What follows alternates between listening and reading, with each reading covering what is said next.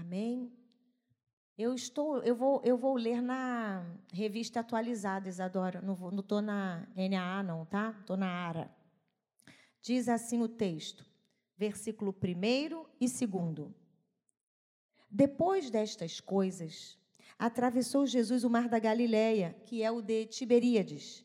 Seguia-o numerosa multidão, porque tinham visto os sinais que ele fazia na cura dos enfermos. Agora você vai para o 14. Vendo, pois, os homens o sinal que Jesus fizera, disseram: Este é verdadeiramente o profeta que devia vir ao mundo. Sabendo, pois, Jesus que estavam para vir, com o intuito de arrebatá-lo para o proclamarem rei, retirou-se novamente sozinho para o monte. Agora você vai pular para o versículo 25. E então acontece o seguinte: tem a Jesus se retira, tem aqui o, aquela cena linda que é Jesus andando sobre o mar, acalmando a tempestade, né? E aí Jesus chega em determinado local e as pessoas não sabiam que Jesus estava lá. Elas foram para um local ali da, do Mar da Galiléia, para uma margem, e Jesus estava na outra. E eles estavam assim, né, querendo achar Jesus. Então, o versículo 25 diz: E tendo-o encontrado no outro lado do mar, lhe perguntaram: Mestre, quando chegaste aqui? Respondeu-lhe Jesus: Em verdade, em verdade vos digo: vós me procurais não porque vistes sinais, mas porque comestes dos pães e vos fartastes. Ok? Vamos para o 28. E diz assim: Dirigiram-se, pois, a ele, perguntando: Que faremos para realizar as obras de Deus? E respondeu-lhes Jesus: a obra de Deus é esta, que creiais naquele que por ele foi enviado. E então lhe disseram eles: Que sinal fazes para que o vejamos e creiamos em ti? Quais são os teus feitos? Nossos pais comeram o maná no deserto, como está escrito: Deu-lhes a comer pão do céu. Verso 33.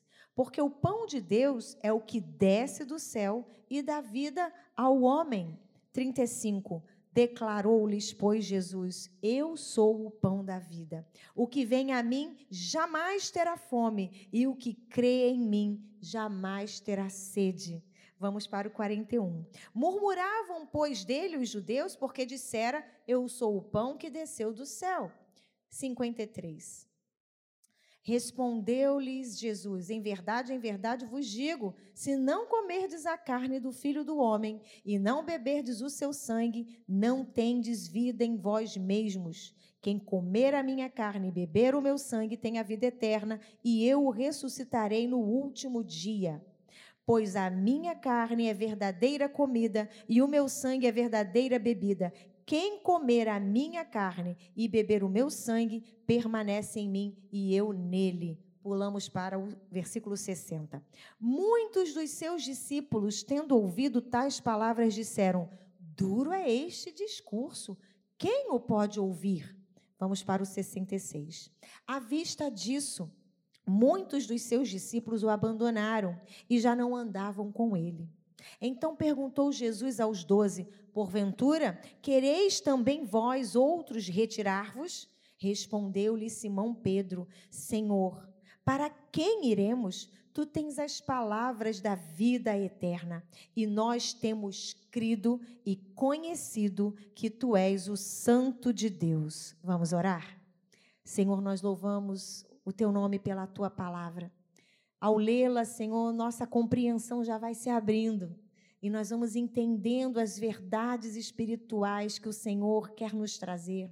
Como é bom saber que tu és o pão da vida e nós queremos comer deste pão. Fala conosco nesta noite, Senhor, e nos dá, Senhor Jesus, clareza sobre aquilo que o Senhor quer ministrar em nosso meio, em nome de Jesus. Amém.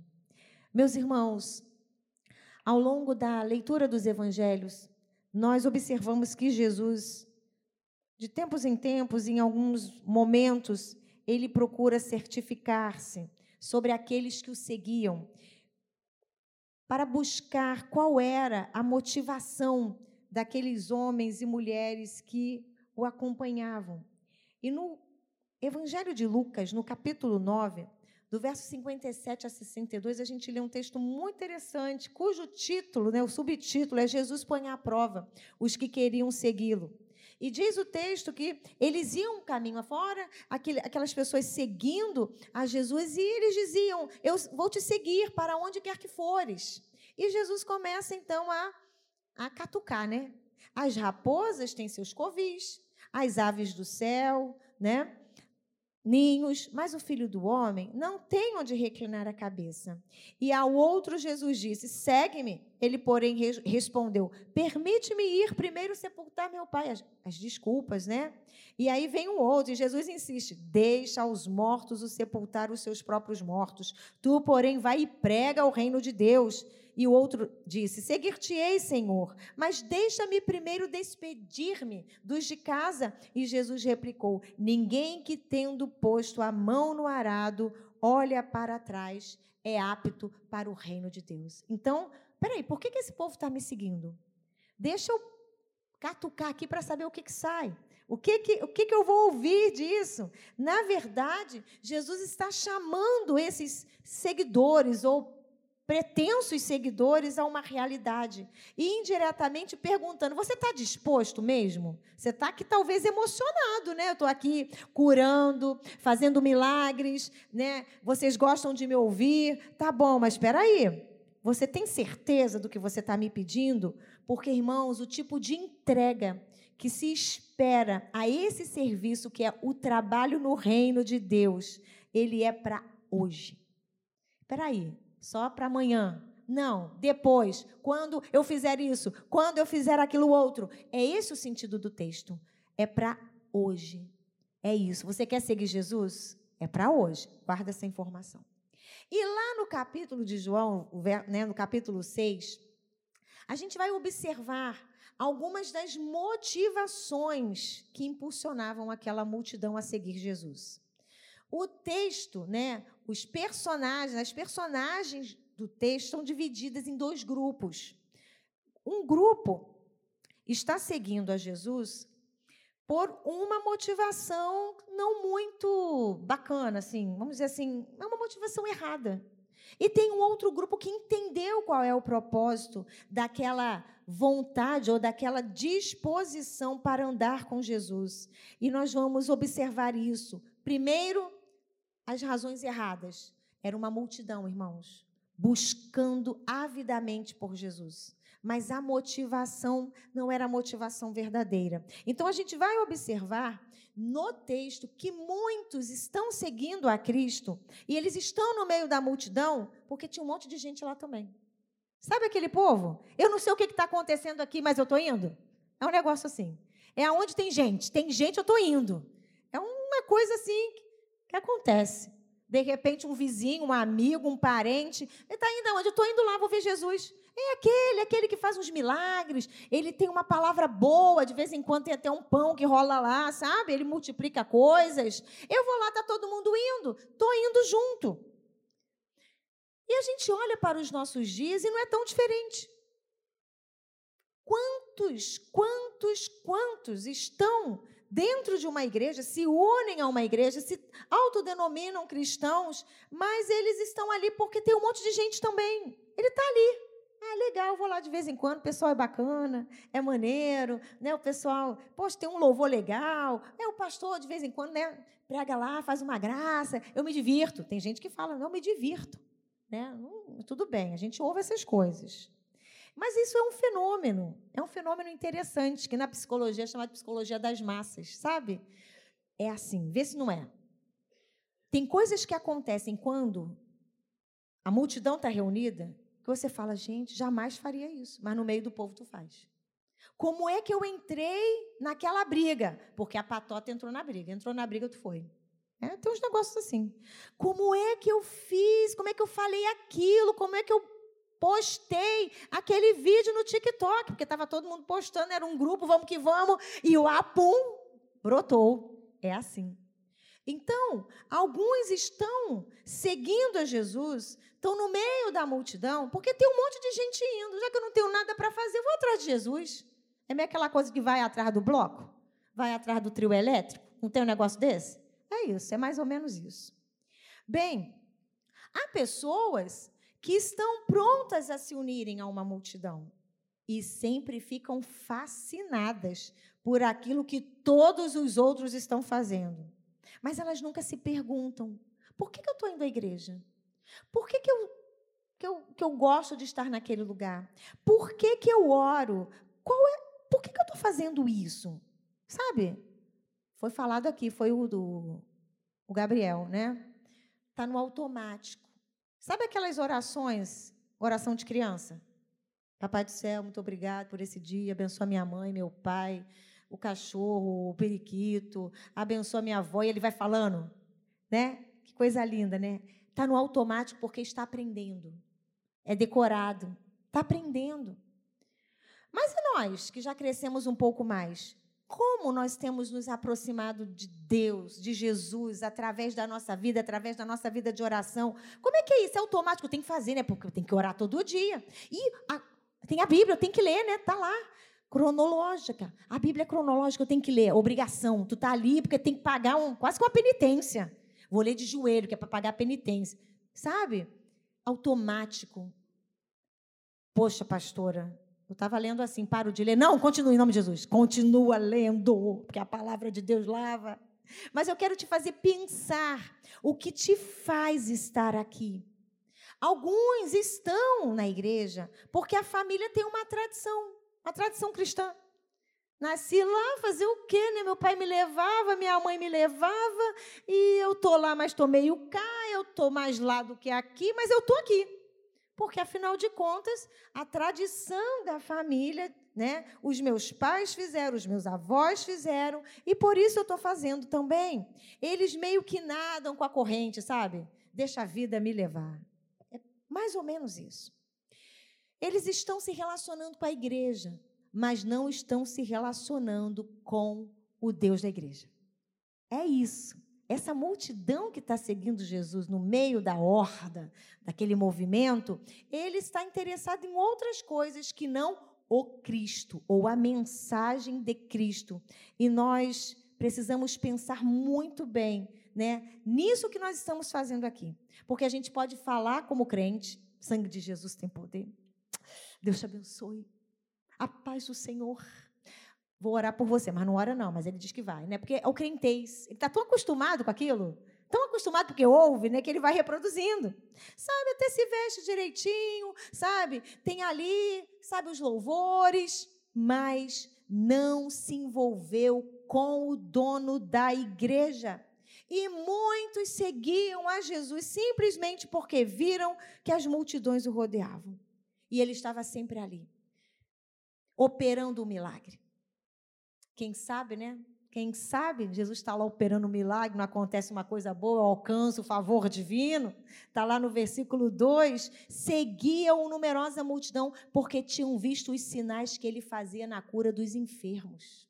Havia uma necessidade. Jesus queria curar, né? mas alguns estavam ali simplesmente pela cura e não pelo dono da cura. Era um belo espetáculo para se ver. Imagina, gente! Vamos lá, Jesus vai estar, tá, sei lá, do lado sul da, do Mar da Galileia. Olha, tu não viu aquele cara andando? Olha, ele era paralítico desde pequeno. Mas tu não viu? O cego. Vi... Olha, gente, é um verdadeiro show, né? Um espetáculo para se ver. E, eu... e a multidão está lá para isso. Tem um outro tipo que está ali, né? E Jesus menciona ele no versículo 26. Em verdade, em verdade vos digo: vós me procurais não porque vistes sinais, mas porque comestes dos pães e vos fartastes. Jesus está pregando, está operando os milagres, termina o dia, o povo está faminto. E aí ele pede, né? Para cadê? Vamos alimentar o povo? Como assim? Nós não temos nem como comprar. Aliás, se tivéssemos como comprar, seria uma fortuna. Nem lugar disponível tem para isso. E Jesus multiplica os pães. Olha, tem um grupo que está afim daquilo que é material, daquilo que Jesus pode me dar, sabe? Daquilo que é palpável. Tudo bem, a gente sente fome, né, irmãos? Poxa, imagina aquele povo sofrido da Palestina, mas olha bem, eles estavam ali sem compromisso com o mestre, apenas seguindo a multidão em busca de algum fenômeno religioso.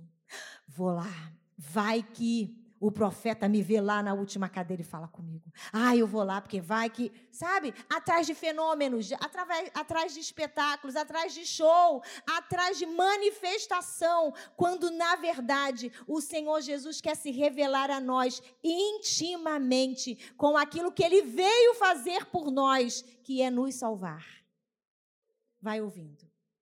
O segundo grupo diz respeito aos que entenderam que ele era o profeta, que ele era um mestre. Reconheceram Jesus, passaram a andar atrás dele até que eles foram chamados à realidade daquilo que Jesus estava pregando. E eles perceberam que o discurso de Jesus era sério demais para eles. Eles receberam, eles perceberam que aquele discurso os chamavam a uma responsabilidade. Eles receberam o que eles estavam indo, né?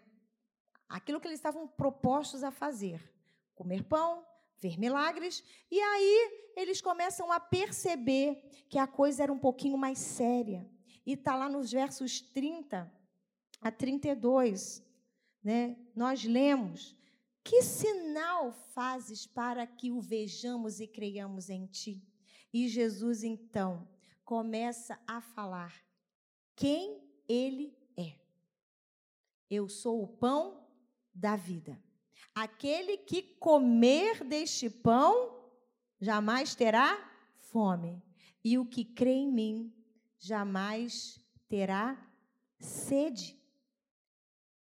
Bem, então esse grupo é o grupo que está correndo atrás de Jesus porque ele quer ver as suas necessidades financeiras, materiais resolvidas.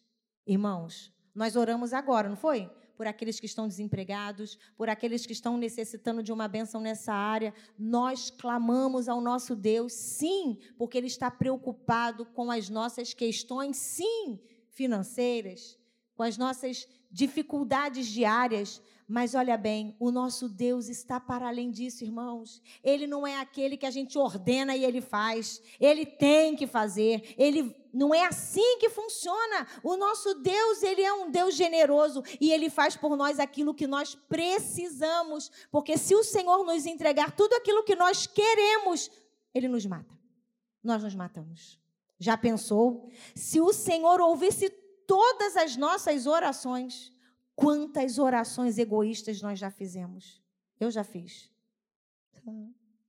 Voltada só para a gente, preocupado só com a gente, sem olhar para os lados. Orações esquisitas, irmãos, ainda bem que o Espírito Santo traduz, arruma e leva direitinho. Ainda bem que a gente tem um intercessor por nós, que é o próprio Cristo, fazendo este trabalho, porque somos egoístas. E pode ser que nós estejamos aqui atrás dos benefícios do Evangelho. Ah, pastora, que absurdo. Não é absurdo, não. Tem pessoas que só vêm à igreja quando elas precisam de algo. Aí elas fazem uma campanha. Mas Deus é tão maravilhoso que Deus atende, gente. Faz uma campanha, recebe a benção, a pessoa vai embora. Não, não, já alcancei a minha benção. Eu, eu vim aqui porque eu vim com um propósito de conseguir isso. E eu consegui. Agora não tenho mais tempo, agora não vou mais, não. Até a próxima necessidade. Aí ela volta. É mais ou menos o que esse segundo grupo está aqui fazendo, né? Atrás de Jesus no meio da multidão. Nós não somos pequenos reis, pequenos tiranos, sabe? Ou a gente acha que é, que a gente começa a exigir de Deus, a negociar, a barganhar. Sabe como? E quando a coisa não acontece, aí a gente se frustra. E quando a gente se frustra, a gente começa a botar defeito. A igreja, o pastor, Deus. Eu não, não vou mais, Deus não me, não me respondeu. Eu não vou mais, não, Deus não. Que isso? Quem é? Quem é Deus? Quem somos nós? Percebe o movimento? Deus, nós. Viu onde nós estamos posicionados? Diante do autor da vida. É Ele quem te deu fôlego de vida. Você está aqui nessa noite, ó, Fôlego de vida, Deus. Você está de pé, Deus. É Ele quem está no controle das nossas vidas e não nós. É Ele quem sabe o que precisamos e não nós. Então a gente tem que descansar nele, porque Ele tem resposta certa, na hora certa, de acordo com aquilo que você precisa e não de acordo com aquilo que você quer. E aí a gente foi vendo o texto, e depois que Jesus começa a discursar, eles ficam muito chateados. Como assim? Eu sou o pão que desceu do céu? O que, que é isso? O pão que desceu do céu foi Deus que mandou. O maná foi lá com Moisés. Como assim? Ele agora está dizendo que é o pão que desceu do céu.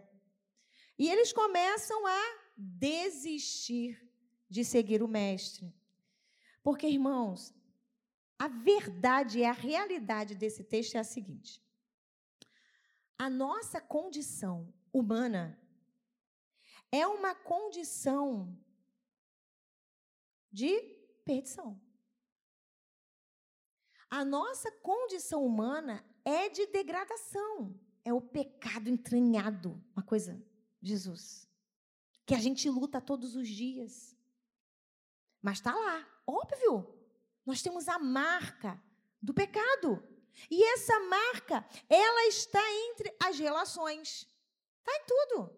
Por isso que a gente vê tudo que a gente está vendo. Por isso que a gente quer amar e a gente fica com raiva. Ai, pastora, sério, não tenho raiva. Por isso que eu quero fazer o que é certo, faço o que é errado. Porque está aqui, borbulhando. E Jesus está dizendo o seguinte: vocês precisam, olha isso, está no 53 comer a carne do filho do homem. Tem que comer, tem que beber deste sangue. Mas o que é isso, pastor? É o quê? Comer carne? É a ceia? Como prega uma outra, né? Uma outra linha. O sangue. Não é isso. É entender o plano da salvação. É entender que eu preciso viver a vida de Cristo para que eu me aproprie deste sacrifício. Isso tem tudo a ver com teologia da expiação. E é o que Jesus está tentando aqui, ó. Ou tentando não, falando para aqueles homens. Ele diz: é necessário se sacrificar por mim, como eu me sacrifiquei por vocês. Tem que comer que é comer? E eu fico lembrando dos profetas. Quando chega, né, o Senhor diz: come deste rolo. O que é comer algo, irmãos? Passa pela boca. Entra. Existe um processo, processo digestivo. E isso, né, tem todo um, nossa, uma série de transformações químicas, bioquímicas dentro do corpo, vitaminas sendo distribuídas e passando pelos órgãos para que a gente tenha vida. E comer deste comer desta carne, deste pão e beber deste sangue significa se apropriar da salvação em Jesus Cristo e da vida plena que o Evangelho tem para nós, que é uma vida diferente, é uma vida de transformação, é uma vida de renúncio, é de sacrifício, sim. E Jesus está apontando a condição natural do homem. Sem comer e sem beber deste sacrifício, não há salvação. Discurso duro. Ui, que discurso duro, Jesus. E quando eu estava né, lendo, eu falei, ai, Senhor, que discurso duro. Pregar isso. Porque quando a gente vem para o culto, ou a gente está lendo a palavra de Deus e a gente está olhando para aqueles versículos, né, que Posso todas as coisas. Olha, aliás, pode mesmo. Pode se apropriar disto, desta salvação e desta vida plena, inclusive. A gente fica animado, a gente fica alegre. O discurso é duro, porque exige sacrifício. Abnegação. Significa deixar os mortos enterrar os seus mortos. Significa, ó, não vou me despedir, é para seguir, eu vou agora. Como foi feito, né? Deixa aí, Vamos lá? Vocês serão pescadores de homens. E diz a palavra de Deus que eles, largando tudo, o seguiram. Jesus te chama para o seguir hoje. O que está te amarrando? O que está te prendendo? O que está te sufocando? O que está te impedindo de ver Cristo? E o que está te impedindo de dizer, eu quero, eu vou, é agora, o chamado é para ontem, hoje, amanhã pode ser tarde.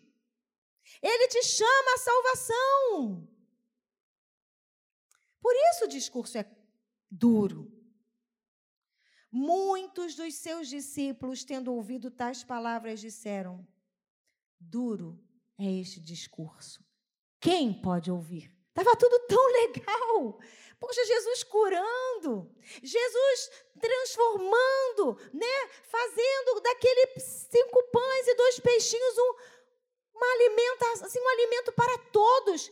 Aliás, com sobras. Doze cestos cheios. Agora vem Jesus com esse discurso. Opa, a coisa é séria. Talvez você esteja no início da sua caminhada. E talvez você agora esteja entendendo aquilo que o Senhor Jesus está te pedindo.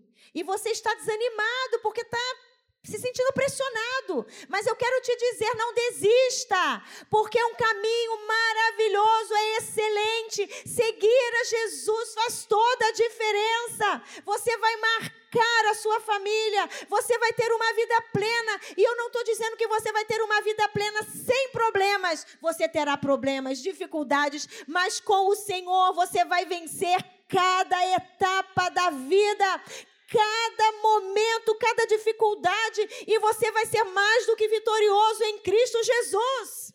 Porque tudo é por Ele, para Ele, tudo é dele. E é assim que nós vamos sendo transformados. E aí o povo vai saindo. Cadê a multidão? Cadê a multidão? E eles foram se dispersando.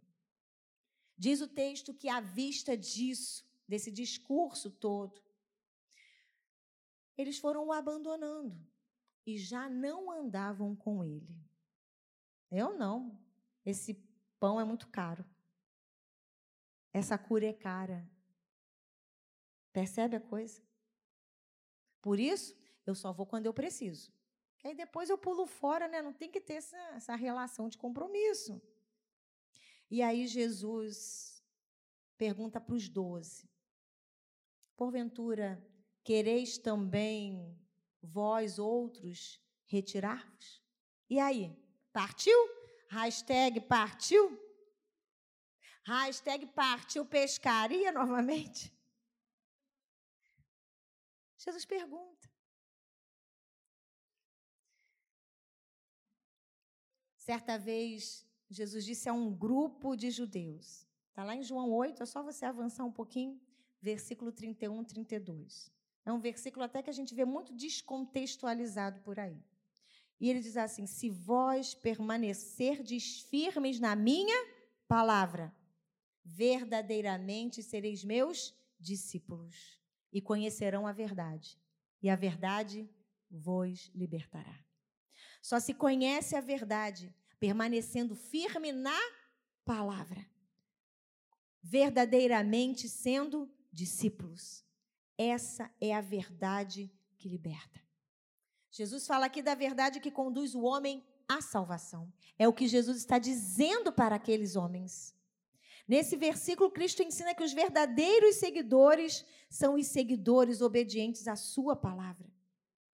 Apenas a palavra de Deus, a palavra de Cristo, são espírito e vida. Por isso,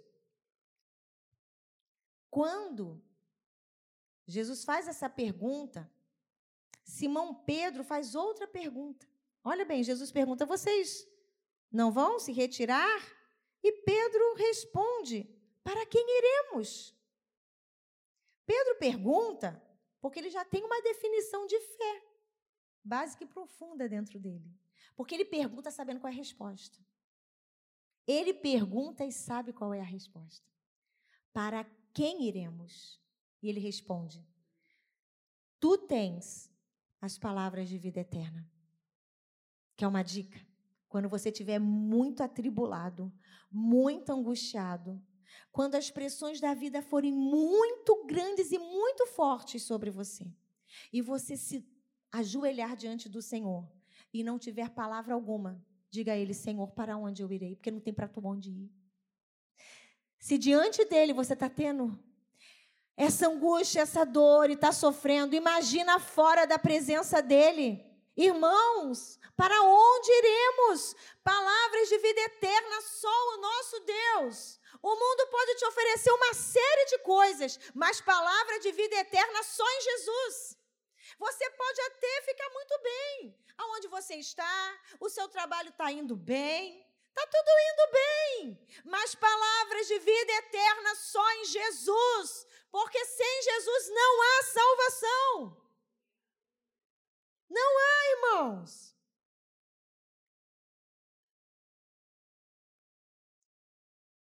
Não adianta apenas crer que Jesus, é, Jesus é filho de Deus, eu creio.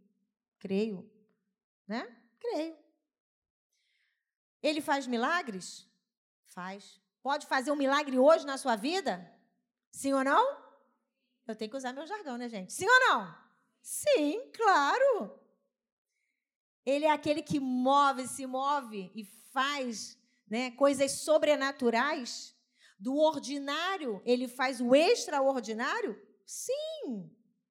Mas olha bem, ele só se torna real em nossas vidas quando cremos que ele é quem opera em nós salvação através do seu corpo quebrado e o seu sangue derramado.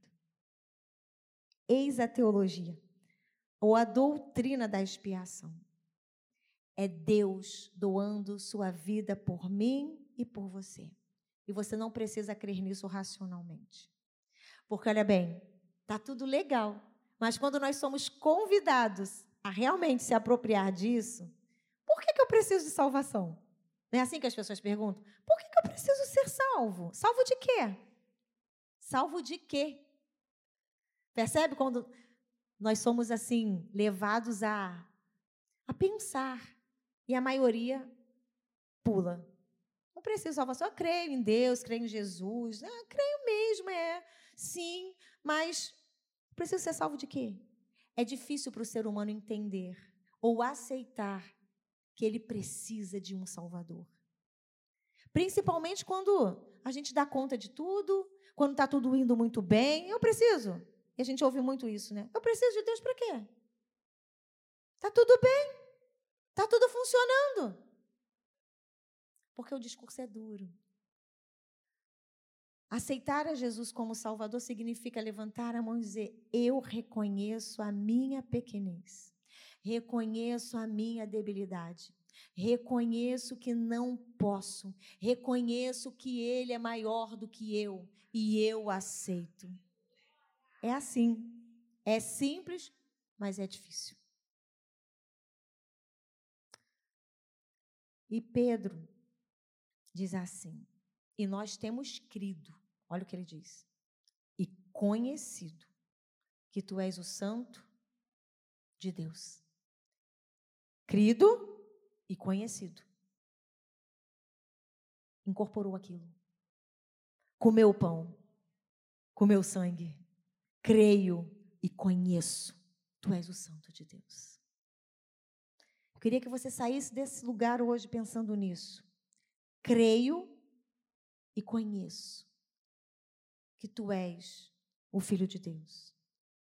Estou disposto, Senhor, a caminhar contigo, a viver essa verdadeira vida em Cristo entender esta verdade que Jesus está comunicando aos nossos corações. É a mesma verdade que ele estava comunicando àquela multidão. E nem todos conseguiram entender. E nós? De que maneira nós estamos seguindo o Mestre? Quero que você pense.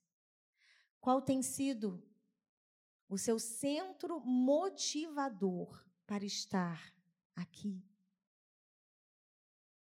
O que, que te motiva? São os milagres? São as benesses? É aquilo que Ele pode me dar? E de que maneira nós estamos servindo ao Mestre? De que maneira? E por fim,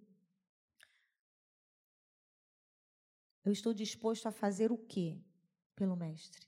Você está disposto a fazer o quê?